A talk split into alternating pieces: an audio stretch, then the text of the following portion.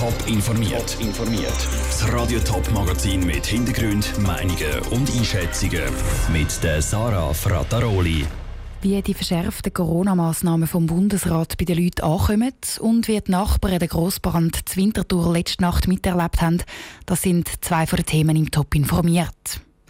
Der Bundesrat hat in der zweiten Corona-Welle gefühlt ein bisschen aufs Prinzip Hoffnung gesetzt. Hoffnung, dass die Kantone ihre Verantwortung dann schon wahrnehmen und dass die Zahlen dann schon sinken. Gestern Abend dann überraschend die Kehrtwende. Der Bundesrat wird das Zepter wieder übernehmen und ab dem Wochenende happige Massnahmen einführen.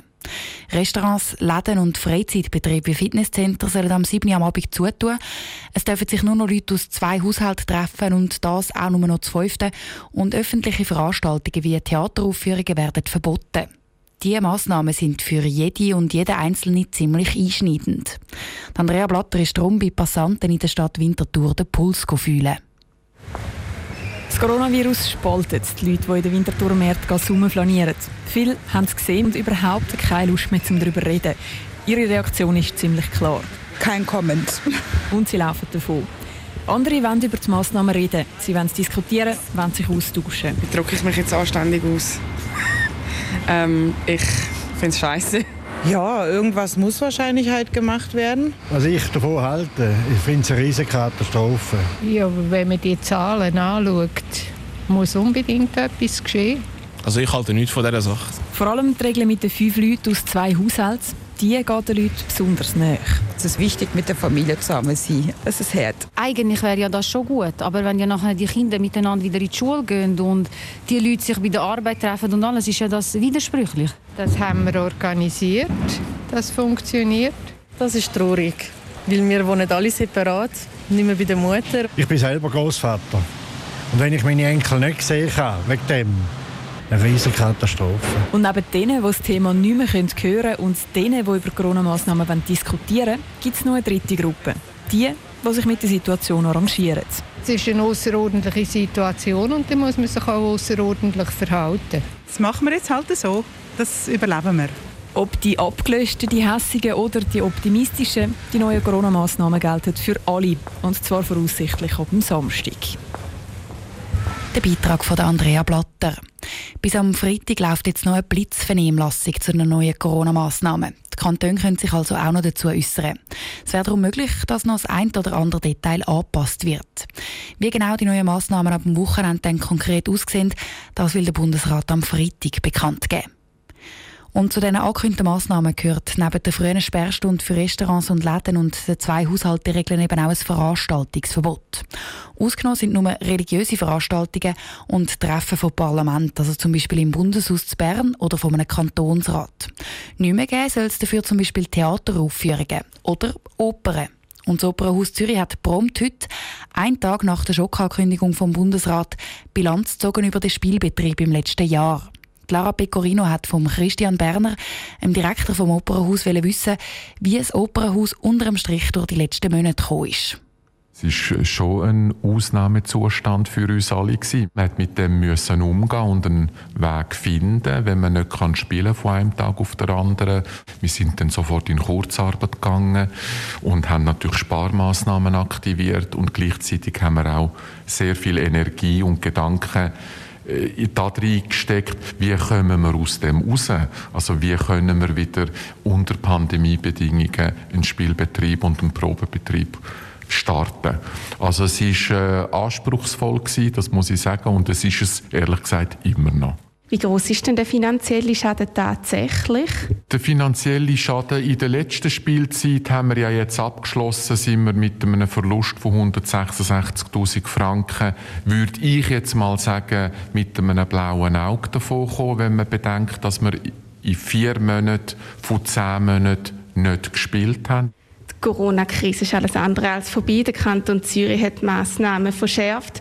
Die Zukunft ist ungewiss. Der Bund wird auch diese Woche informieren über weitere Corona-Massnahmen. Sie sagen es trotzdem, es wird proben. Das Haus ist nicht ganz leer. Wie schauen Sie in die Zukunft mit so vielen ungewissen Aspekten? Ja, ich glaube, Sie haben es richtig angesprochen. Das, was eigentlich am schwierigsten ist an dieser Krise, ist die Ungewissheit. Wir wissen nicht, wie lange das, das geht. Und wir müssen trotzdem schauen, dass Produktionen entstehen, weil sonst fehlen die später im Spielbetrieb. Also es, es ist so ein Spagat. Wir müssen arbeiten, aber können nicht. Der Christian Berner vom Opernhaus Zürich im Gespräch mit Lara Pecorino. Das Opernhaus hätte über die nächsten Tage und Wochen eigentlich noch ein paar Konzerte mit ganz wenig Zuschauern geplant gehabt. Falls der Bund seine Massnahmen aber so durchzieht wie geplant, dann könnten die Konzerte höchstens noch live gestreamt, aber sicher nicht mehr vor Publikum aufgeführt werden. Im Moment ist das finanziell noch tragbar. Aber wenn es noch lange so weitergeht, dann wird es trotz Sparmaßnahmen irgendwann auch fürs Opernhaus Zürich eng. Und jetzt kommen wir noch zu einem ganz anderen Thema. Die Anwohner an der Anton-Graf-Strasse zu Winterthur sind letzte Nacht urplötzlich aus dem Schlaf gerissen worden. In der Nachbarschaft ist ein heftiges Feuer ausgebrochen. Stundenlang haben die Sirenen von Feuerwehr, Ambulanz und Polizei gekühlt. Die Einsatzkräfte haben im Mehrfamilienhaus, das brennt hat, zwei Leute gefunden. Eine 84-jährige Frau, die das Feuer nicht überlebt hat, und ein 61-jähriger Mann, der mit lebensbedrohlichen Verbrennungen im Spital liegt. Auch ein Hund ist beim Brand umgekommen. Der Ruud Schmenzi ist nach der Brandkatastrophe im Quartier vorbeigegangen und hat mit Einsatzkräften und Nachbarn geschwätzt. Am Morgen um zwei haben Anwohner an der Einsatzzentrale angeläutet und haben gemeldet, dass ein Teil von einem Zweifamilienhaus brennt. Obwohl es schon grosse Flammen gegeben hat, hat die Feuerwehr das Schlimmste verhindern erklärt Carmen Zurber von der Kantonspolizei Zürich. Die Rettungskräfte sind sofort ausgerückt und haben den Brand rasch unter Kontrolle gehabt. Personen aus umliegenden Liegenschaften sind vorsichtshalber evakuiert worden.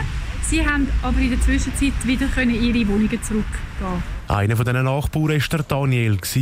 Er wohnt in einer WG in dem Zweifamilienhaus, also gerade nebendran, wo es brennt hat. Etwa um Viertel vor zwei sei er von komischen Geräuschen verwacht. Nach einer guten Minute ist nachher dann nochmal mega etwas Lautes passiert und dann immer wieder. So alle halbe Minute, alle Viertelminute hat man wieder was gehört.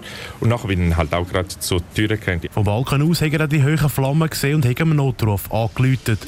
Er war in dem Moment sehr panisch und hat den Schock von seinem Leben gehabt. Also es ist wirklich so, in dem Moment habe umeinander geschaut, habe meinen Rucksack gesehen, ja gut, cool, den brauche ich logischerweise. Und nachher dann einfach gar nicht mehr groß darüber nachdenken. Nur noch so, oh, ich glaube, ich brauche etwas Warmes zum Anziehen. Äh, der Laptop wäre sicher nicht schlecht. Portemonnaie, Handy und dann war eigentlich schon fast alles. Gewesen. Er sei dann zusammen mit seinen Mitbewohnern in den Garten rausgeflüchtet und von der Sanität betreut worden. Der zweite Schock hat er als er erfahren hat, dass seine 84-jährige Nachbürin in den Flammen umgekommen ist. Nach etwa vier Stunden haben Daniel und seine Mitbewohner wieder zurück ins Haus. Der Beitrag von Ruud Schminzi. Warum das Feuer letzte Nacht ausgebrochen ist, weiss die Polizei noch nicht. Das wird jetzt untersucht. Top informiert, auch als Podcast. Mehr Informationen gibt es auf toponline.ch.